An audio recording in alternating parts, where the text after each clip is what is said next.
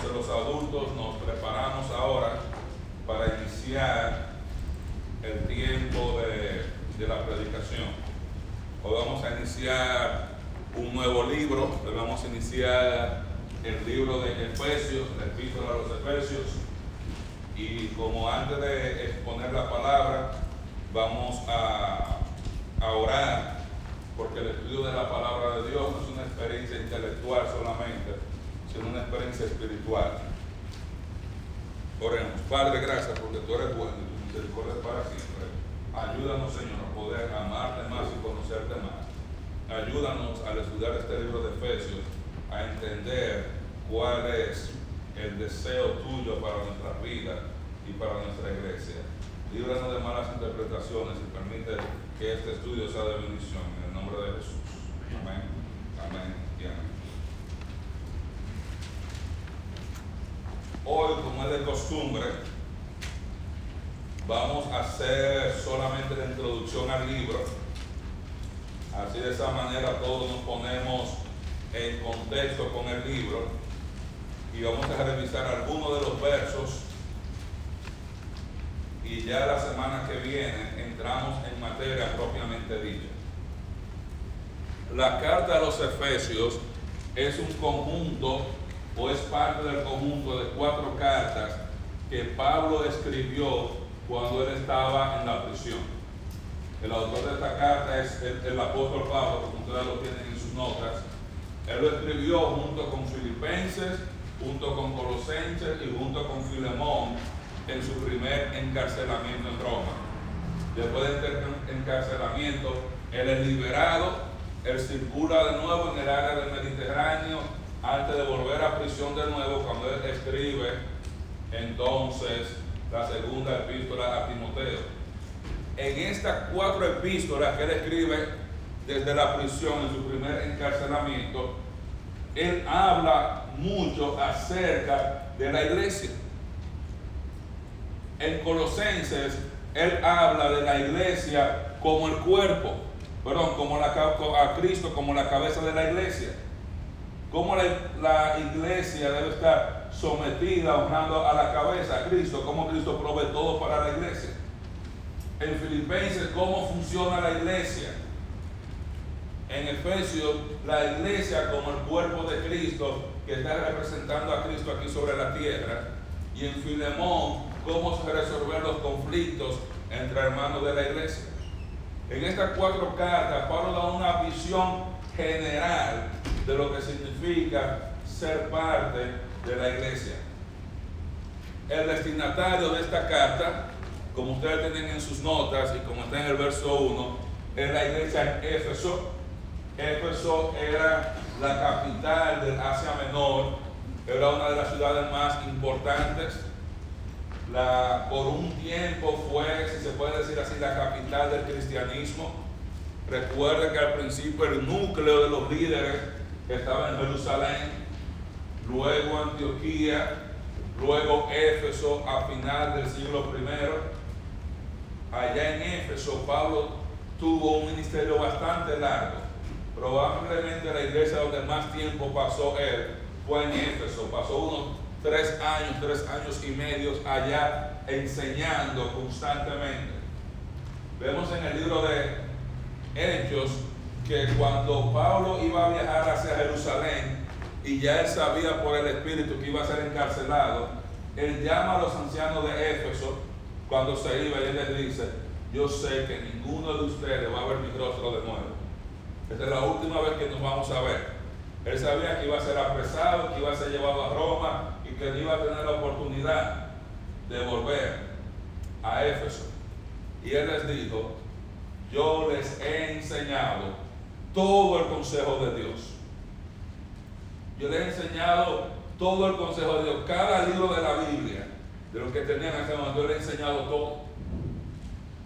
Y él les predice, dice, tengan cuenta porque van a venir personas que se van a infiltrar en el rebaño y van a dañar el rebaño y van a traer falsas doctrinas.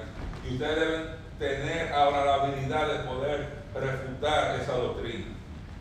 Y a esta iglesia en Éfeso, él escribe esa epístola. Y esta ciudad era tan importante que aún en Apocalipsis hay otra epístola, hay otra carta del Señor a la iglesia en Éfeso. Ahora, cuando usted lee el libro de Efesios, usted se da cuenta que a diferencia de otras iglesias, no tiene todos los problemas que las otras iglesias tienen. Por ejemplo, en Corinto era una iglesia inmadura, había inmoralidad sexual, había división, había pleitos. En Romanos había división.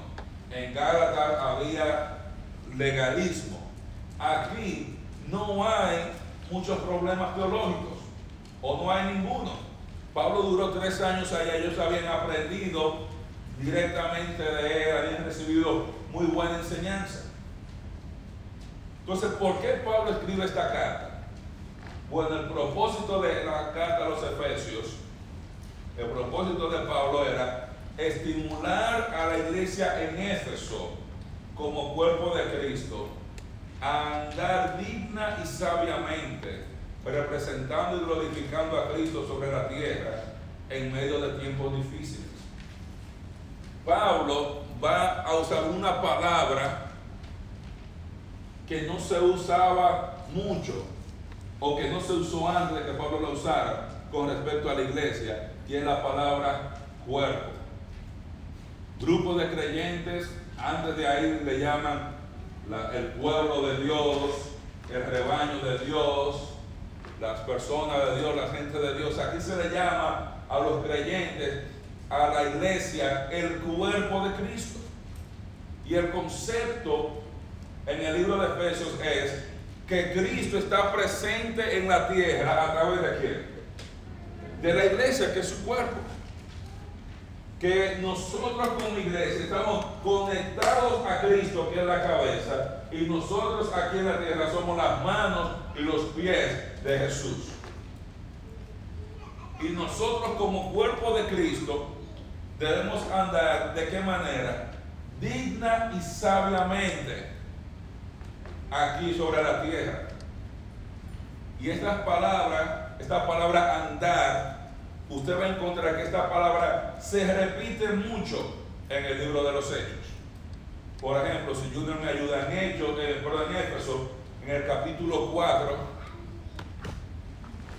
pero con Efesios 2.1. Esta palabra andar se repite mucho en el libro de Efesios. Dice Efesios 2.1, y Él os dio vida a vosotros cuando estabais muertos en delitos y pecados. Sigue, por favor.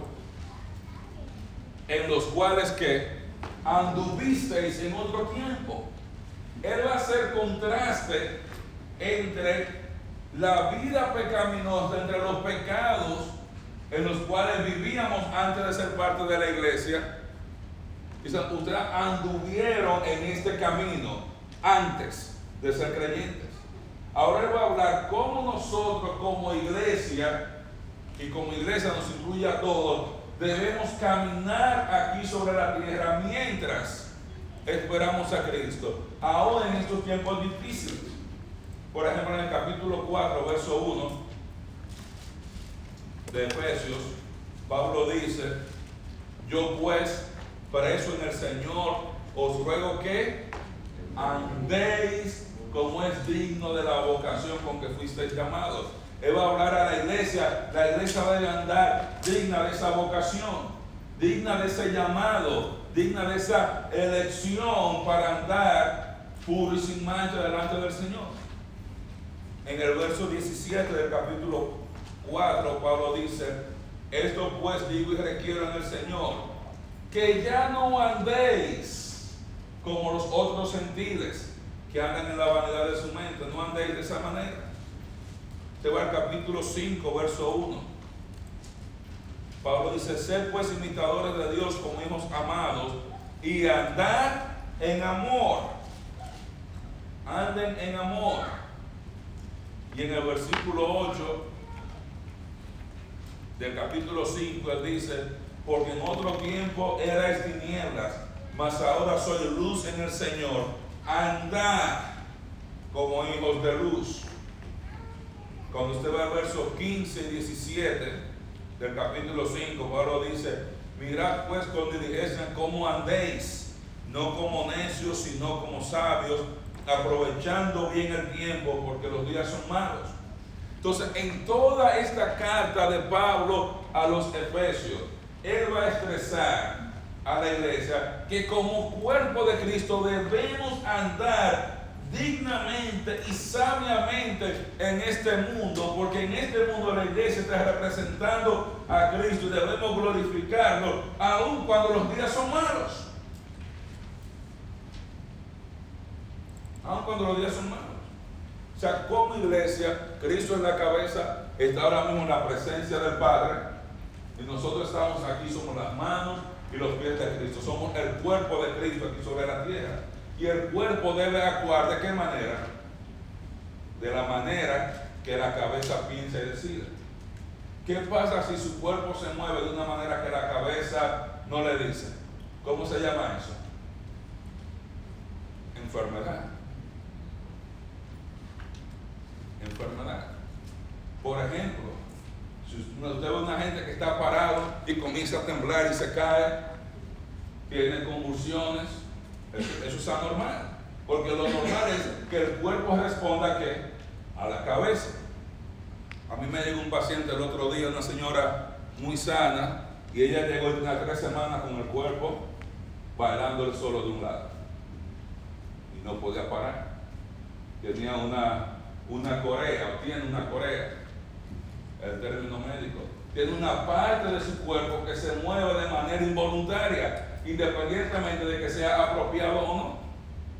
Eso es patológico. Pero de la misma manera el cuerpo de Cristo debe moverse, debe funcionar, debe andar de acuerdo a qué?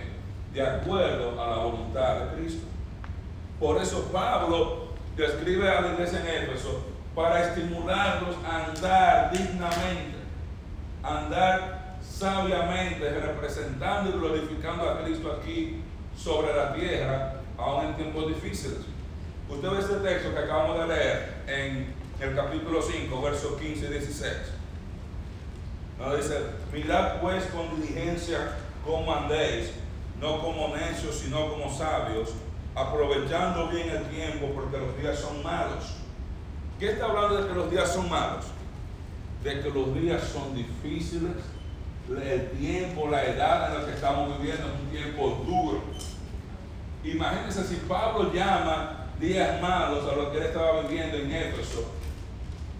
A Pablo le dieron un infarto si él viera lo que estamos viviendo hoy. Le dieron un infarto. Le dieron un infarto. En Éfeso era una ciudad muy próspera, había mucho dinero. Ahí estaba el templo de Diana de los Efesios, donde había unas mil prostitutas que estaban ahí, o trabajadoras sexuales, y adoraban como muchos cultos paganos, teniendo sexo, teniendo relaciones sexuales en el templo, había mucha inmoralidad sexual. Por eso Pablo va a decir, hay cosas que los gentiles hacen que ustedes no deben ni siquiera mencionar eso en ustedes. Había muchas cosas malas pasando en la sociedad, tal cual hoy. Usted abre las noticias y usted se pone a ver tiroteos en escuelas y usted no sabe qué va a seguir pasando en nuestro país cuando cada cierto tiempo hay un tiroteo en una escuela, luego en un hospital, ahora hirieron otras personas y siempre cosas malas pasando. Usted ve la vida de, las de la gente que nosotros seguimos porque son nuestros los actores, los presidentes, etcétera, etcétera. Usted ve el desastre, usted ve la corrupción, usted ve el mundo lo que ve guerra, hambre, inmoralidad sexual, inmundicia, avaricia, egoísmo. En medio de ese mundo, en medio de toda esa dificultad, nosotros como iglesia estamos aquí para representar a Cristo. Y debemos andar aquí, aunque la sociedad esté podrida, nosotros debemos andar representando a Cristo, andando sabiamente, representando a Cristo aquí sobre la tierra. Y para eso es que Pablo escribe esta epístola.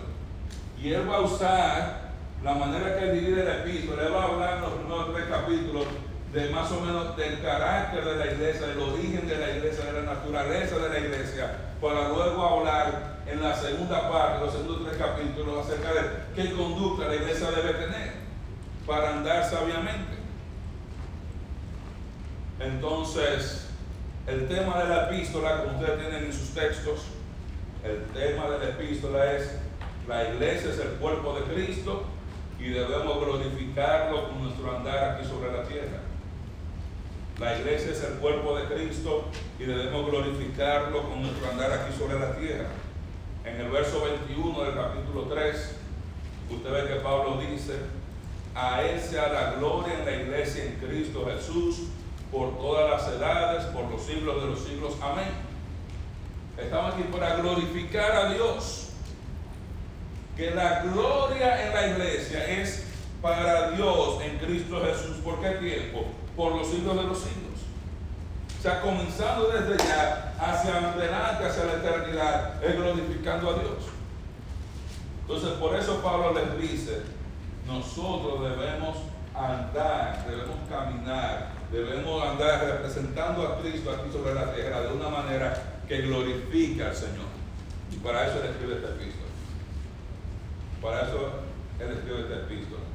El texto clave podemos encontrarlo en Efesios capítulo 5, versos 15 a 16. Efesios 5, 15 a 16. Dice la palabra de Dios, mirad pues con diligencia como andéis, no como necios, sino como sabios, aprovechando bien el tiempo porque los días son malos. El texto clave para entender esta epístola es Efesios 5, 15 a 16. Miren bien, pongan atención, evalúa tu vida, miren cómo están andando como iglesia. Pongan diligencia, pongan empeño, pongan esfuerzo, sean intencionales en saber cómo andan, evalúense, evalúense.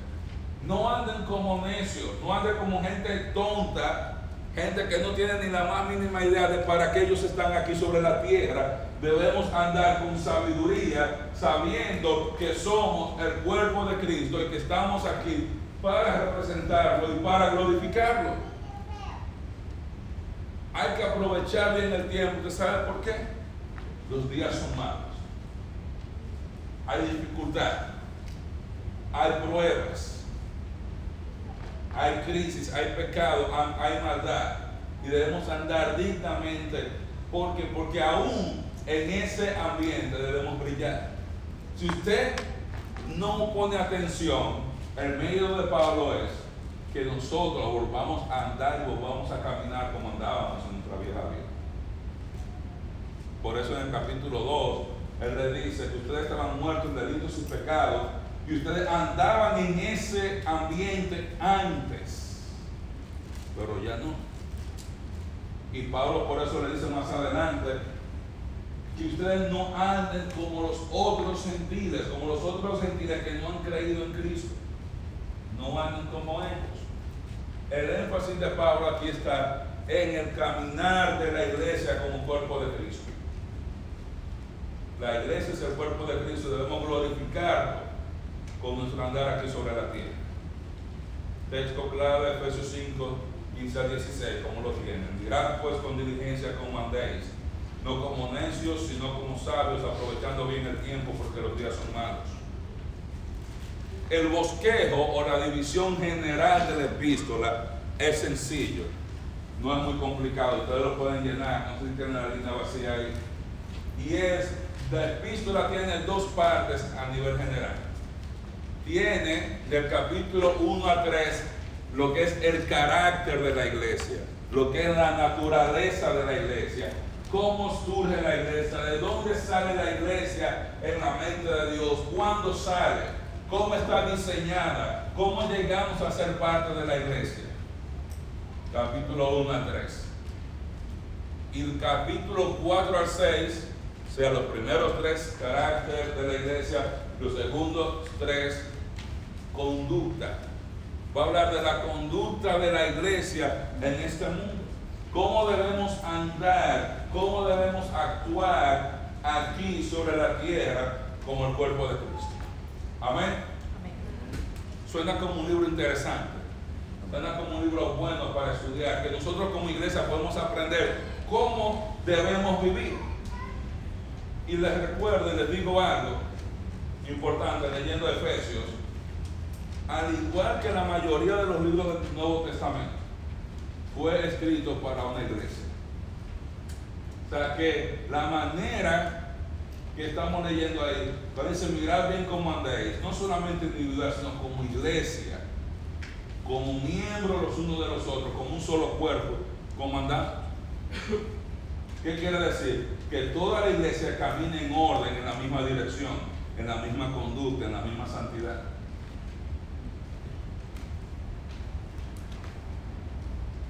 Y hoy vamos a tomar los siguientes minutos para brevemente leer en el capítulo 1 los primeros versos. La manera, lo ideal sería usted poder estudiar directo hasta el verso 14, porque desde el verso 3 hasta el verso 14 en griego es una sola oración corrida. Sí, hermano. Yo duré como un mes tratando de buscar cuál era su cartera predicado. Créanme. Pero no hay manera de usted estudiar esa sola oración. Entonces lo vamos a dividir por lo menos en tres partes. Vamos a leerlo todo, pero vamos a dividirlo en tres partes por, por cuestiones de tiempo. Entonces, vamos a leer Efesios capítulo 1, verso 1 dice, Pablo, apóstol de Jesucristo, por la voluntad de Dios, a los santos y fieles en Cristo Jesús que están en Éfeso. Gracia y paz a vosotros, de Dios nuestro Padre y del Señor Jesucristo. Bendito sea el Dios y Padre de nuestro Señor Jesucristo, que nos bendijo con toda bendición espiritual en los lugares celestiales en Cristo, según nos escogió en Él antes de la fundación del mundo, para que fuésemos santos y sin mancha delante de Él, en amor, habiéndonos predestinado para ser adoptados hijos suyos por medio de Jesucristo, según el puro afecto de su voluntad, para la alabanza de la gloria de su gracia, con la cual nos hizo aceptos en el amado, en quien tenemos redención por su sangre, el perdón de pecados, según las riquezas de su gracia, que hizo sobreabundar para con nosotros en toda sabiduría e inteligencia, dándonos a conocer el misterio de su voluntad, según su beneplácito, el cual se había propuesto en sí mismo de reunir todas las cosas en Cristo, en la dispensación del cumplimiento de los tiempos, así las que están en los cielos como las que están en la tierra. En Él asimismo tuvimos herencia, habiendo sido predestinados conforme al propósito de que hace todas las cosas según el, el designio de su voluntad, a fin de que seamos para el avance de su gloria, nosotros los que primeramente esperábamos en Cristo. En Él también vosotros, habiendo oído de la palabra de verdad, el Evangelio de vuestra salvación, y habiendo creído en, en Él, fuisteis sellados con el Espíritu de la promesa, que es las arras de nuestra herencia hasta la redención de la posesión adquirida para la alabanza de su gloria. Amén. Hermano, para escribir una oración de ese lado hay que estar inspirado por el Espíritu Santo. Si ustedes que en español le han puesto unos puntos, se van a escribir una sola oración. Pero usted se va a dar cuenta en esta oración que hay tres partes. Tres partes en esta oración. Pablo va a hablar de bendiciones espirituales. Él va a hablar de cómo la iglesia está bendecida, enriquecida en Cristo. Es una palabra riquezas, enriquecido, que vamos a ver mucho en el libro de Efesios. Pero cuando usted va leyendo esta oración, usted se da cuenta que él va a hablar en la primera parte acerca de lo que hace Dios Padre con respecto a la iglesia. Y termina en el verso 3 hasta el verso 6 para la alabanza de la gloria de su gracia. Luego en el verso 7, en el verso 7 inicia la otra parte hasta el verso 12, hablando del Hijo, el rol del Hijo en esas bendiciones espirituales. Y termina en ese verso hablando para que seamos para la alabanza de su gloria. Y del verso 13 y 14 habla del rol del Espíritu Santo. Termina hablando para la alabanza de la gloria de su gracia. Entonces, así mismo vamos a dividir en las próximas tres semanas. Hoy vamos a cubrir del 1 al 6, luego vamos a cubrir cada una de esas partes de acuerdo a cada persona de la Trinidad de Dios. Y así podemos manejarlo mejor. Amén. Entonces vamos a leer, a considerar desde el verso 1 al 6. Después de la salutación, Pablo comienza, bendito sea el Dios y Padre de nuestro Señor Jesucristo, que nos bendijo con toda bendición espiritual en los lugares celestiales en Cristo. Si usted le pregunta a Emma, y espero que Emma esté de acuerdo conmigo, ¿cuál es el sujeto de la oración? O la parte básica de la oración es, bendito sea el Dios y Padre de nuestro Señor Jesucristo. Es hablando de que el Dios y Padre de nuestro Señor Jesucristo debe ser bendecido, debe ser glorificado y luego va a dar un grupo de cosas y de razones por las cuales debemos glorificarlo, debemos alabarlo, por cuales debe ser bendecido. Y él comienza diciendo, bendito sea Dios y Padre de nuestro Señor Jesucristo, que nos bendijo con qué? Toda bendición espiritual. Toda bendición espiritual. Toda bendición espiritual. En el texto griego, en original, esa palabra lugares no está. Por eso usted va a ver que en alguna de sus Biblias está en cursiva. Está en cursiva. Y eso pasa porque hay veces que cuando los traductores están traduciendo, a veces no entienden algo y simplemente ponen una palabra para ayudar a un concepto que quizá existe en griego o en hebreo, pero no en el idioma, no en la manera que es traducido a nuestro idioma. Lo que Pablo está diciendo que bendito sea el Dios y Padre de nuestro Señor Jesucristo, que nos bendijo con toda bendición espiritual, con toda bendición espiritual celestial en Cristo. ¿Qué podemos aprender? Aquí, ¿cuál es el primer principio en el mensaje de hoy acerca de las bendiciones espirituales? Debemos alabar a Dios el Padre por proveer para la iglesia todo tipo de bendición espiritual. Y es interesante que cuando usted lee aquí dice el texto que nos bendijo. ¿En qué tiempo verbal está eso? Pasado. O sea, no es que nos va a bendecir mañana o nos va a bendecir en el reino. Dios bendijo a quien? A la iglesia. Cuando él dice nos bendijo, está hablando, ese nos es la iglesia. Está hablando de individuos En la iglesia nos bendijo con toda bendición espiritual. Dios ha dado a la iglesia todas las bendiciones espirituales posibles. Nosotros muchas veces aprendemos a contar nuestras bendiciones. Le decimos a los niños, tienes que aprender a contar tus bendiciones. Pero cuando pensamos en bendiciones, la mayoría de nosotros pensamos, Dios me dio la casa, Dios me dio un carro, Dios me dio la licencia de manejar, Dios me dio un permiso de trabajo, Dios me dio salud, Dios me dio un seguro de salud, Dios me dio 15 años de vida, Dios me dio esto. Y a veces calculamos y medimos las bendiciones de Dios en dólares. Pensando que si la bendición no viene en dólares, si la bendición no viene en forma de papeles, que Dios no me ha bendecido lo suficiente. Que si la bendición no viene en forma de licencia, Dios no me ha bendecido lo suficiente. Que si la bendición no viene en forma de salud, en forma de casa, en forma de carro, en forma de algo que yo estoy pidiendo, que Dios no me ha bendecido lo suficiente. La Biblia dice que somos ricos en Cristo que nos ha dado toda bendición espiritual. Toda bendición espiritual posible Él nos la ha dado a la iglesia. A la iglesia. Dios escogió a la iglesia desde antes de la fundación del mundo para bendición. Dice el texto que Él nos bendijo con toda bendición espiritual, según Él nos había escogido en Él, en Cristo, antes de la fundación del mundo.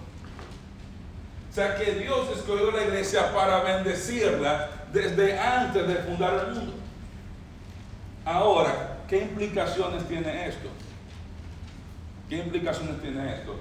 Vale, número uno. La iglesia ha sido el plan de Dios desde el principio. Porque muchas veces pensamos, Dios vino, creó al hombre, el hombre se rebeló, Dios vino, llamó a Abraham y vino, llamó a la nación de Israel, le ofreció al Mesías y cuando Cristo vino, como lo rechazaron, Dios dijo, ups, bueno, ya, déjame comenzar otra cosa, déjame comenzar la iglesia, no. El plan de Dios para la iglesia fue diseñado en la eternidad pasada, antes de la creación del mundo. El texto que Él nos bendijo con toda bendición espiritual en Cristo, según Él había escogido bendecirnos antes de la fundación del mundo.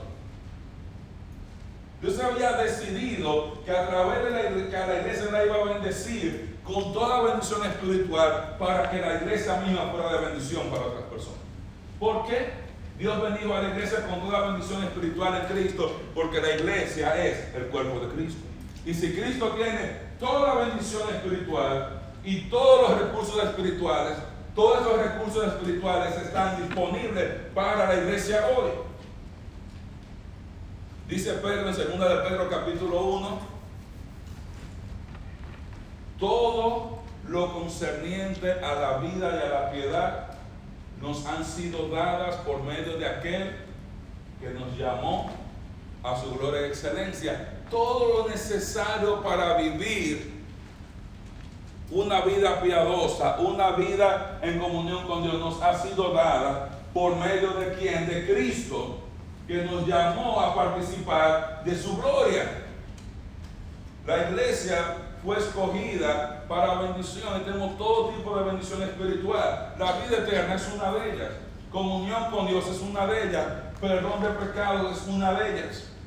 Tener libertad del pecado es una ellas. Reinar con Cristo. Tener esperanza de tener un cuerpo glorificado. Pasar la eternidad en la nueva Jerusalén, en la tierra nueva. Participar en el reino Dice Pablo, cosas que ojo no yo ni oído yo, tiene Dios preparada para los que le temen.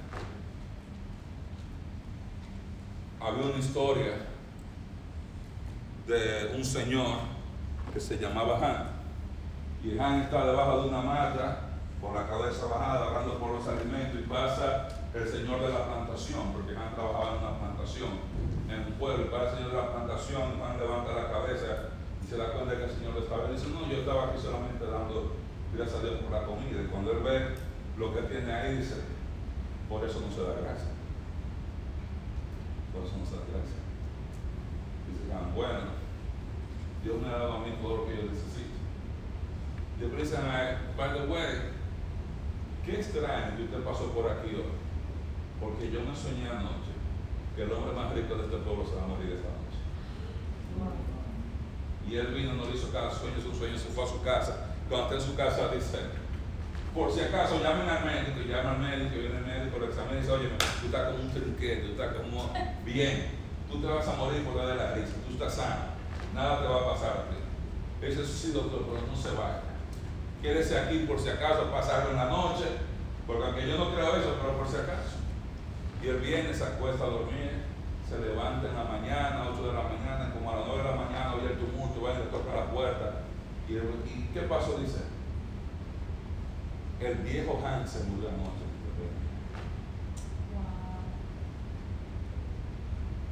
En su mente, el dueño de la plantación creía que él era el hombre más rico del pueblo. Y el hombre más rico del pueblo era ese que tenía Cristo porque estaba enriquecido con toda bendición espiritual en Cristo. Con toda bendición espiritual en Cristo. Hubo que dijo una vez, hay gente que son tan pobres, tan pobres, tan pobres, pero lo que tienen es dinero. Y muchas veces medimos todas nuestras bendiciones de manera económica. Para la iglesia que estamos bendecidos en Cristo con toda bendición espiritual, bendiciones que conocemos y muchas otras que no conocemos. Y según vayamos bajando en el texto, vamos a ir viendo algunas de ellas. ¿Por qué? Porque Dios escogió a la iglesia para bendición desde antes de la fundación del mundo, dice el texto. Él nos escogió en Él, desde, Él nos bendijo según Él había decidido bendecirnos según Él ah, nos escogió en Él. Y esa expresión en Él, en Cristo, ¿usted sabe a qué se refiere? A la iglesia. En Cristo se refiere, nunca en el Nuevo Testamento aparece esa expresión en Cristo. Igual después del acto de la iglesia. En Cristo es una expresión que se usa de manera particular para hablar de la iglesia. Cuando la Biblia habla de los muertos en Cristo, no está hablando de los santos del Antiguo Testamento, no está hablando de los santos de la tribulación, está hablando de los santos de la edad de la iglesia. Cuando dice que los muertos en Cristo van a levantarse y que los que estamos en Cristo, vamos a estar hablando de los creyentes de la iglesia. O sea, Dios escogió bendecir a toda la iglesia en Cristo. Entonces, cuando una persona viene y cree a Cristo, llega inmediatamente a ser parte de la iglesia e inmediatamente llega a estar bendecido, no por su habilidad o por sus obras, sino por estar en Cristo. Esta elección fue en Cristo, una elección corporativa. Él no está hablando de elección para salvación. Está hablando de elección para bendición una elección corporativa de la iglesia como cuerpo. Si usted va a 1 de Timoteo 1.15, dice la palabra de Dios, 1 de Timoteo, capítulo 1, verso 15. Palabra fiel y digna de ser recibida por todos, que Cristo vino al mundo para salvar a quién? A los pecadores. Cristo vino a traer salvación a los pecadores. Y dice en el mismo libro, en el capítulo 2, del verso 4 al verso 6, primera de Timoteo 2, de 4 al 6, dice que Dios quiere que quien sea salvo. Todos los hombres, todos los hombres, y que sean, que sean salvos. Y dice en el verso 6, ¿cuál se dio a sí mismo en rescate por quién? Por todos. Y le digo esto porque usted va a escuchar personas que dicen que Cristo no murió por todos. Que Cristo murió por los escogidos. Que Dios no murió por todo el mundo. Hay un teólogo, un pastor dominicano, Miguel Núñez, que predica eso. Y enseña esto. La Biblia enseña claramente que el deseo de Dios es que quien se salve todo el mundo. Todo el mundo. Cristo murió por todos. Entonces, esta elección que está hablando ahí, yo sabido que él eligió a algunos para salvarlos, porque murió por todo, él eligió a la iglesia para ser de bendición. Y si usted quiere estar bendecido, usted tiene que venir a Cristo. Si usted está en bancarrota espiritual, tiene que venir a Cristo. No hay riqueza espiritual, no hay vida abundante fuera de Cristo. Dios escogió a la iglesia para bendición desde antes de la fundación del mundo. Y no solamente eso, Dios escogió la iglesia para andar santos y sin mancha delante de Él. Según nos escogió en el antes de la fundación del mundo, también para que, para que fuésemos santos y sin mancha delante de Él. Dios llamó a la iglesia, dio a la iglesia para que la iglesia llegue a estar santa y sin mancha. ¿Cómo podía Dios, cómo podía presentarse a sí mismo una iglesia santa y sin mancha si nosotros somos pecadores y pecamos todos los días? ¿Cómo podía hacer eso? muriendo en la cruz por nuestros pecados y pagando por todos nuestros pecados y perdonando nuestros pecados y redimiéndonos del poder del pecado en nuestras vidas. Recuérdese, necesitamos salvación en tres áreas. Salvación de la pena del pecado, que es muerte. Pero necesitamos salvación del poder del pecado en nuestras vidas. Quizá usted es creyente, pero usted puede estar atrapado por un pecado que tú no puedes escaparte de él y el pecado te controla. Ya sea alcohol, ya sea fornicación, ya sea pornografía, ya sea mentira, ya sea chisme. Tú eres esclavo de ese pecado, ya sea ira, sea enojo.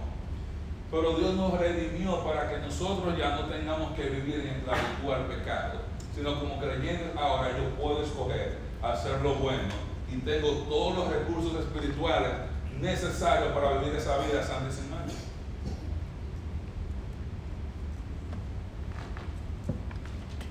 Él va a hablar más adelante cuando él dice, cuando él habla es, es andar en Cristo, toda esta vez es para que andemos santos y sin mancha. En el capítulo 5 él habla de que Cristo se va a presentar a sí mismo, a su iglesia, a su esposa santa y sin mancha. ¿Qué quiere decir? Que Dios está día a día trabajando en la iglesia para que la iglesia crezca, madure y llegue a la estatura de la plenitud de Cristo. Para que llegue a experimentar aquí en la tierra todas estas bendiciones que están disponibles para nosotros, espirituales. Dios nos escogió para andar en santidad y sin mancha, para estar santos y sin mancha. Esa es nuestra posición. Cuando Cristo nos ve a nosotros, hermanos. Si bien es cierto que cuando pecamos, Dios nos disciplina. Que cuando pecamos, Dios puede castigarnos. Lo mismo es cierto de que Dios nunca rechaza a sus hijos. Porque el que ha creído en Cristo está revestido de Cristo. Dios el Padre nunca lo rechaza. Aunque tú falles un millón de veces, no, le va a pasar como una señora que, me confrontó la otra semana diciendo que la salvación se perdía. Me dijo, yo con un señor que murió como un perro, que si era creyente y usted confía en Cristo, usted es salvo. Dios ve, no tú sobre de la sangre de Cristo. El ladrón de la cruz no tuvo tiempo de arrepentirse, ni de dar ofrenda, ni de ir a la iglesia, ni de ir a la escuela dominical, ni de servir en el ministerio. Lo único que acuérdate de mí. Abraham creyó a Dios fue contado por justicia. Dios nos estuvo para ser santos y sin mancha en Cristo estamos así. Por ahora, ya tenemos salvación de la pena del pecado, pero necesitamos salvación en nuestra vida del poder del pecado ahora. Pero usted sabe que más adelante vamos a tener la salvación de la presencia del pecado. ¿Cuándo ocurre eso? Cuando tengamos un cuerpo glorificado donde ya no vamos a pecar más. Y ya no va a haber pecado en nosotros. Ahora pecamos, ¿sabe por qué? Porque aunque nacemos de nuevo, tenemos la carne. Esto es lo que alguna gente llama la vieja naturaleza. Realmente tenemos una naturaleza que es la divina, pero a veces no le llaman la vieja naturaleza, tenemos la carne. Y mientras estamos en este cuerpo de carne, vamos a pecar. Por eso necesitamos dependencia en Dios y usar estos recursos para poder vivir una vida santa y sin mancha. Pero tenemos todo lo necesario. Todo lo necesario para tú ser exitoso en Cristo, tú lo tienes. Hubo una señora que la encontraron en su casa muerta, parece que murió de inanición, murió de hambre.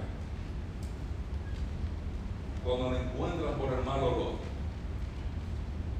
se dan cuenta que la señora tenía millones de dólares de valor ahí en su casa. Pero murió como si no tuviera nada. Y muchas veces algunos cristianos tenemos todo en Cristo y viviéramos como si no tuviéramos nada en Cristo. Porque se nos olvida entrar a la presencia de Dios, a la presencia del Padre, a buscar y a disfrutar de los tesoros y las bendiciones que Dios tiene para nosotros.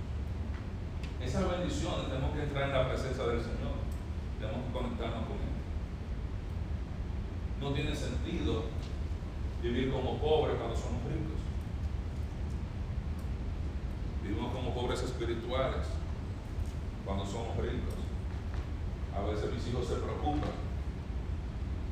Dicen, papi, es que, esto es demasiado dinero. Yo estoy contento de que ellos aprendan el valor del dinero, de que no todo se puede gastar. Y, y papi, tal cosa.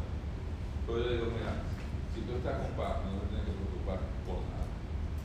Yo me encargo. No tienes que pensar en cómo lo va a pagar ni cuánto tú tienes los bolsillos. Si tú andas con papi, todo está resuelto. Con papi todo es posible. Así mismo es con el Señor. Ustedes no tenemos que preocuparnos por nada todo lo necesario en Cristo. Lo que tenemos es que venir delante de Él. Pero venir delante de Él no solamente con nuestras necesidades materiales, pero con nuestras necesidades espirituales. Estamos hablando, Señor, dame el carro, Señor, dame esto, Señor, dame los papeles, Señor, dame esta cosa, Señor, dame salud. Y se nos olvidan nuestras necesidades espirituales. La respuesta a nuestras necesidades espirituales ya está. Lo que hay que ir al cajero automático y poner el pin. Orar a Jesucristo en el nombre del Padre. Listo. Listo. Y no solamente eso, dice el verso 5, en amor habiéndonos predestinado para ser adoptados hijos suyos por medio de Jesucristo, según el puro afecto de su voluntad. O sea, Dios escogió a la iglesia no solo para hacerle bendición desde antes de la fundación del mundo, no solamente para estar santos y sin mancha delante de Él, sino también escogió la iglesia para ser heredera de Dios. Este texto dice, habiendo predestinados para ser adoptados hijos suyos, no está hablando de predestinación calvinista, como dicen algunos, no, que Dios destinó y decidió que se iba a salvar o no. Él está hablando de adopción. Hay dos maneras de ser hijo, por adopción y por nacimiento. ¿Cómo un creyente llega a ser hijo? Por nacimiento, hay que nacer de nuevo. A usted no lo adoptan. Usted nace de nuevo y no solamente le dan el apellido, le dan una naturaleza nueva. La adopción tiene que verse desde el punto de vista de la adopción romana en ese momento. El hijo, como dice Gálatas, mientras es menor de edad, ¿qué diferencia tiene del esclavo? Ninguno. Un menor de edad no podía heredar. Punto. No todos los hijos heredaban. Las mujeres no heredaban. Se suponía que iban a disfrutar la herencia de quién? Del esposo. Usted ve los hijos de Jacob, él tuvo 12 hijos y tuvo hijas. Le repartieron la tierra a quién? A los 12. En el Imperio Romano era el mismo concepto. El niño estaba bajo cuidado, bajo cuidadores y quería llegar al momento de ser adoptado, que eso quiere decir llegar al momento de ser considerado como heredero. Como heredero. Si yo quería que alguien heredara, yo tenía que venir y adoptarlo, que fue lo que pasó con Julio César y César Augusto. No eran padre e hijo, eran tío y sobrino. Tío y sobrino. Entonces, Dios escogió la iglesia para ser herederos. Cuando dice ser predestinado para ser adoptado, quiere decir, a estos hijos, Él predestinó para que todos los creyentes de la iglesia lleguen a ser herederos de Dios. Toda la iglesia va a heredar de Dios. Dice Romanos, capítulo 8. Romanos, capítulo 8, verso 14 en adelante. Mire lo que dice la Biblia. Porque todos los que son guiados por el Espíritu de Dios, estos son hijos de Dios. Pues no habéis recibido el espíritu de esclavitud para estar, para estar otra vez en temor, sino que habéis recibido el espíritu de quién? De adopción, por el cual clamamos Abba Padre. Dice, el Espíritu da testimonio a nuestro Espíritu de que somos hijos de Dios. Y si hijos, también herederos. Si somos hijos, también somos herederos. ¿Herederos de quién? De Dios. Y coherederos con Cristo, si es que padecemos juntamente con Él, para que juntamente con Él seamos glorificados. ¿Qué está diciendo ahí ese texto? Que todos los hijos de Dios son herederos de Dios. Son coherederos con Cristo si sufren con Cristo. Toda la iglesia, todos los creyentes, por el hecho de haber creído en Cristo, van a tener recompensa y van a heredar bendiciones de Dios. Ahora, los que sufren de eso, los que sufren con Cristo, van a tener recompensas extras. Entonces, cuando el Efesio dice que nos predestinó para ser adoptados hijos suyos por medio de Jesucristo, está diciendo que Dios determinó que a través de Cristo, todas las personas que vinieran a Él a través de Cristo iban a ser herederos de Él. Él determinó que esa, esa adopción era por medio de Jesús. Él determinó que la adopción iba a ser a través de Jesús, su Hijo amado. ¿Qué quiere decir? Que si tú quieres llegar a ser heredero de Dios en cuanto a las bendiciones, tú tienes que hacerlo a través de quién? De Cristo. No existe otra manera. No existe otra manera. Ni virgen, ni santo, ni yoga, ni meditación trascendental. Nada, nada te pone como heredero de Dios, a menos que tú vengas a través de Cristo. Él es la puerta. El que entra por él, dice el Evangelio de Juan. El que entra por él, el que entra por la puerta, tiene vida eterna. Llega a tener herencia. Y Dios determinó eso de acuerdo a su voluntad. Y más adelante usted se va a dar cuenta cuál es su voluntad en el contexto. Bueno, si usted la resume, le dice, dándonos a conocer el misterio de su voluntad según su beneplácito, ¿cuál era? Si él se había propuesto en sí mismo reunir todas las cosas en qué? En Cristo, en la dispensación del cumplimiento de los tiempos, así las que están en los cielos como en la tierra. Dios había decidido que todo, que juntar todas las cosas, reunir todo en Cristo. ¿Qué quiere decir? Que Dios el Padre está tan complacido en Jesús que Él dijo, lo que yo quiero es que todo el mundo le den gloria a Cristo. Porque si le dan gloria a Cristo, me le están dando a mí. Lo que Dios el Padre. No me pida salvación a mí, ven a través de Cristo. Por ejemplo, yo tengo estudiantes que van conmigo a rotar a la clínica.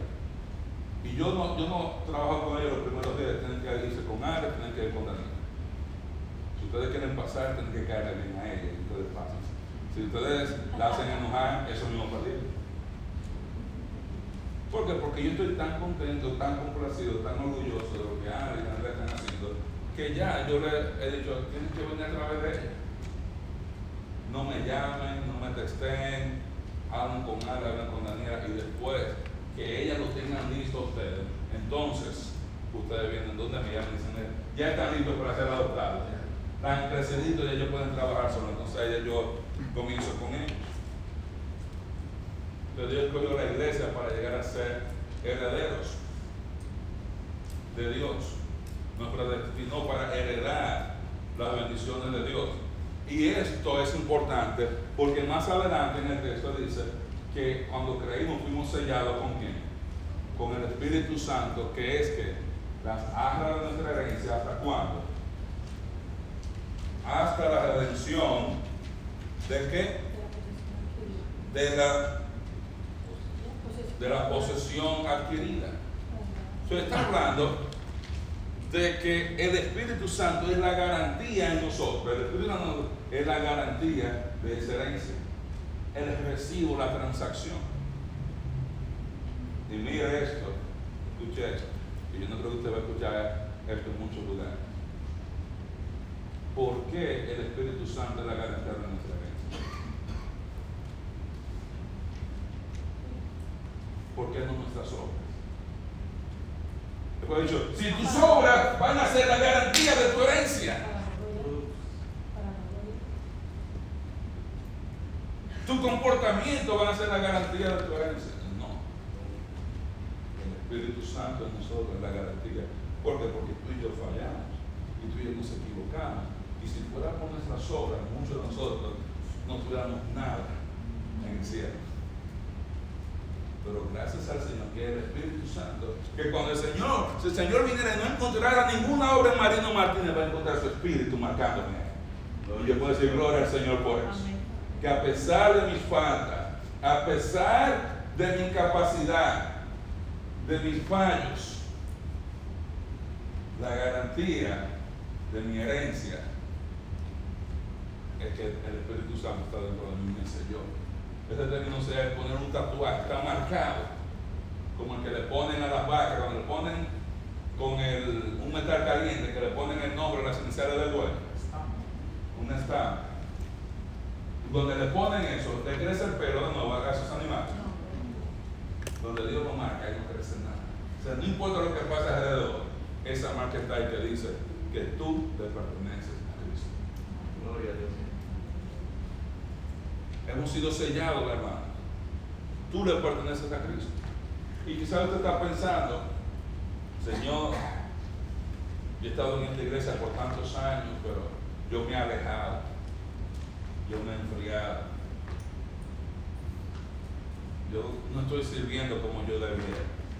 Hermano, tiene que ponerse amor. Pero su vida eterna no depende de nada de eso. Su vida eterna no depende de que usted está sellado. Dios quiere que, que tú obres, pero para que para darte otras recompensas que vienen extras. Pero la garantía de que vamos a heredar de Dios la vida eterna, el reino, en el sentido de que vamos a llegar a entrar y participar y tener roles diferentes en el reino, viene por causa del Espíritu Santo en nosotros, porque Dios escogió la iglesia para ser adoptada como hijos suyos. Si usted va al capítulo 3 aquí en Efesios, usted se va a dar cuenta de algo. Efesios capítulo 3, versos 5 y 6. Pablo dice, misterio, hablando del misterio de la iglesia, todo el mundo sabe lo que es un misterio. Un misterio es una verdad que no puede conocerse a menos que Dios la revele. Hay por lo menos tres tipos de misterios los misterios que corresponden solamente a Dios, como dice Deuteronomio 29 a 29, las cosas reveladas son para los hombres, más las secretas para Dios, Dios no los revela a nadie. Están los misterios que Dios los revela a alguna gente, como las parábolas del reino, que era para esconder de los que rechazaban el mensaje, esas verdades, pues estaban reveladas delante de nosotros los que aceptaban el mensaje. Y otros misterios que Dios los da a revelar para todo el mundo. Y la iglesia es este tipo de misterio. Pablo dice, misterio que en otras generaciones no se dio a conocer a los hijos de los hombres. O sea, la iglesia no está en el Antiguo Testamento, en ningún otro escrito. En ninguna generación anterior se dio a conocer a los hijos de los hombres, como ahora es revelado a sus santos, apóstoles y profetas por el Espíritu. ¿Cuál es el misterio? Que los gentiles son que coherederos y miembros del mismo cuerpo, igual que los judíos en la iglesia, y copartícipe de la promesa en Cristo Jesús por medio del Evangelio. hasta ese momento, el único hijo que Dios tenía era la nación de Israel, que se le llama su hijo. Y gran parte del conflicto en la iglesia era reconciliar el rol de Israel y el rol de la iglesia. Porque Israel, que quitan todos los judíos, ¿qué hacemos con estos gentiles?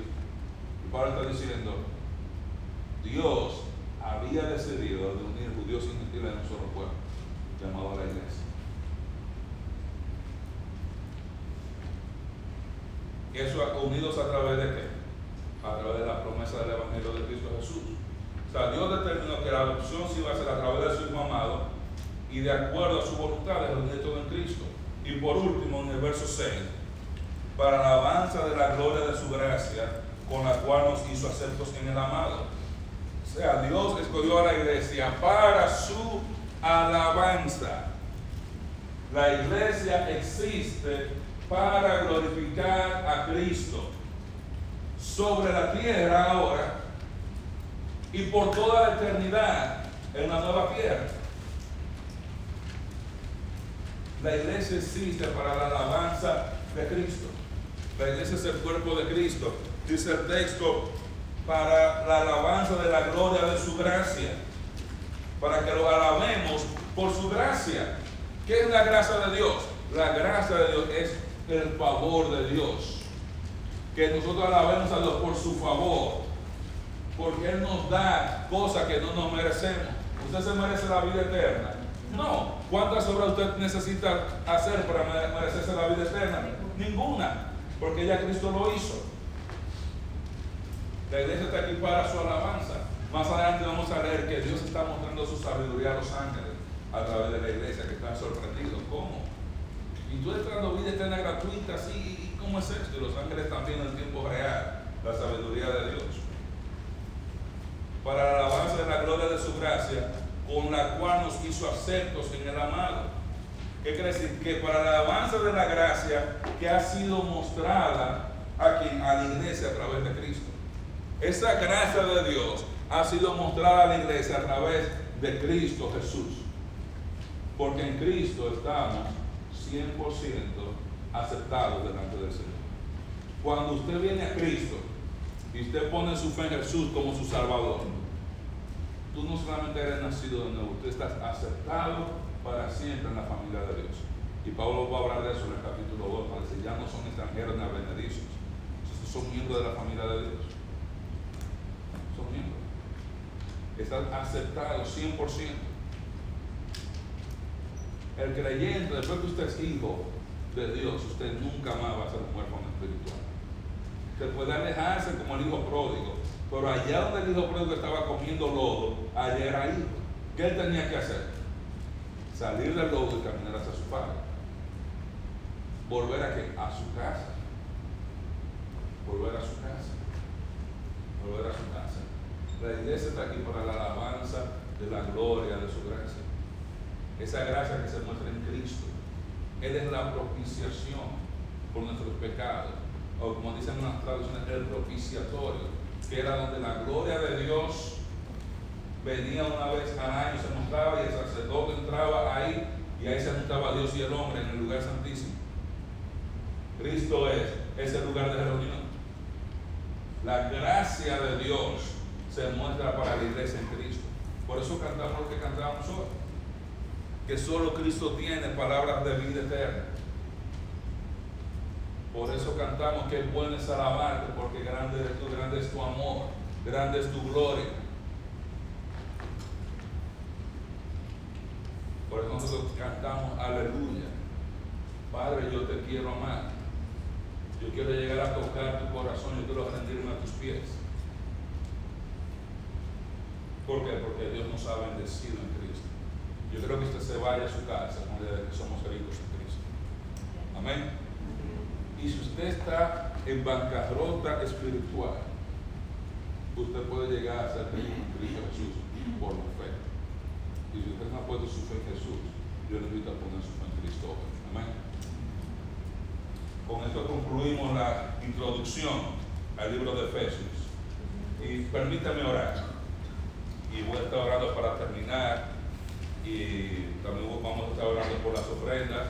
Allá detrás Willy, Willy, tú puedes levantar la cajita verde, ya Willy sabe que se siente ahí, le toca. La cajita de las ofrendas, cuando usted salga, usted puede poner su ofrenda ahí. Si no vino listo para ofrendar, Señor bendice a los que ofrendaron y siga adelante. Y los músicos pueden pasar para despedir el servicio cantando Ama si quieres ser feliz. Permítanme orar. Padre, gracias porque tú eres bueno y tu misericordia para siempre. Te doy muchas gracias porque tú nos has permitido vivir en un tiempo especial, donde a pesar de haber tanta maldad en el mundo, tú nos permites ser parte de tu iglesia. Y como parte de tu iglesia, nosotros somos ricos espiritualmente. Tenemos todas las bendiciones espirituales necesarias en Cristo, Señor. Te damos muchas gracias porque tú, desde antes de la fundación del mundo, tenías esas bendiciones para nosotros los creyentes en Cristo. Te pedimos, Señor, ahora que tú nos ayudes a andar santos y sin mancha delante de ti. Y te damos muchas gracias porque ahora podemos heredar, porque somos hijos y tenemos recompensas y bendiciones que tú nos regalas por el hecho de ser tus hijos, Señor. Permite, Señor, que como iglesia podamos vivir para tu gloria, para la honra de Jesús, Señor. Que como iglesia demos testimonio, nos comportemos y andemos sabiamente aquí sobre la tierra, de manera que Cristo se lleve la gloria. En este momento te voy a pedir, Señor, también que por las ofrendas que vamos a colectar, bendice las manos que van a dar. Bendice, Señor, los medios por el cual fueron obtenidos y bendice nuestros trabajos. Y permite que estos recursos sean utilizados para la gloria y la honra de tu nombre, en el nombre de Jesús.